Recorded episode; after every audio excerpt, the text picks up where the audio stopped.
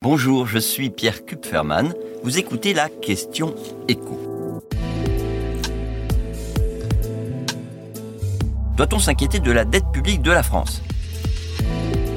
Ce vendredi soir, l'agence de notation S&P Global, qui évalue en permanence la capacité des entreprises et des États à rembourser leurs dettes, pourrait dégrader la note de la France. Alors est-ce que ce serait grave? Cette dégradation éventuelle n'aurait en fait probablement pas de conséquences immédiates. La France resterait parmi les pays considérés comme fiables par ceux qui prêtent de l'argent aux États. Mais ça mettrait un peu plus le projecteur sur un sujet d'inquiétude, c'est le niveau de notre dette. 3 000 milliards d'euros. Inquiétude partagée aujourd'hui par la grande majorité des Français, puisque selon un sondage réalisé par l'Institut ELAB, le niveau de la dette publique inquiète désormais 71% des Français. Des Français qui sont également d'accord avec le diagnostic du ministre de l'économie Bruno Le Maire quand il dit qu'il est urgent de réduire le niveau de cette dette. Trois Français sur quatre sont de cet avis. Il y en a même un sur quatre qui considère que c'est très urgent. Mais en revanche, sur la méthode, sur les solutions, alors là, il n'y a pas consensus. Quand on leur liste plusieurs possibilités, il y a une réponse qui arrive légèrement en tête, c'est l'instauration d'une contribution exceptionnelle des plus aisés. Mais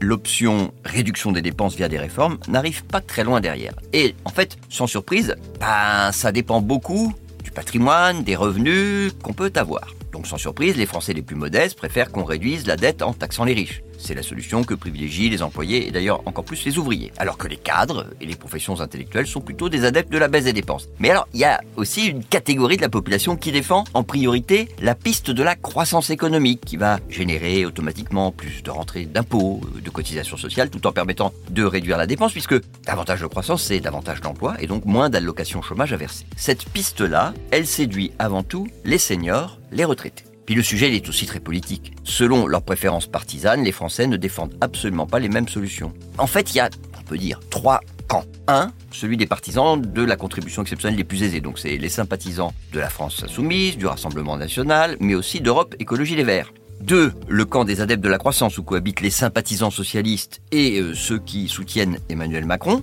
Et puis le camp de ceux qui placent largement en tête la baisse des dépenses, les sympathisants LR, qui sont sur la même ligne que les Français qui apprécient Éric Zemmour.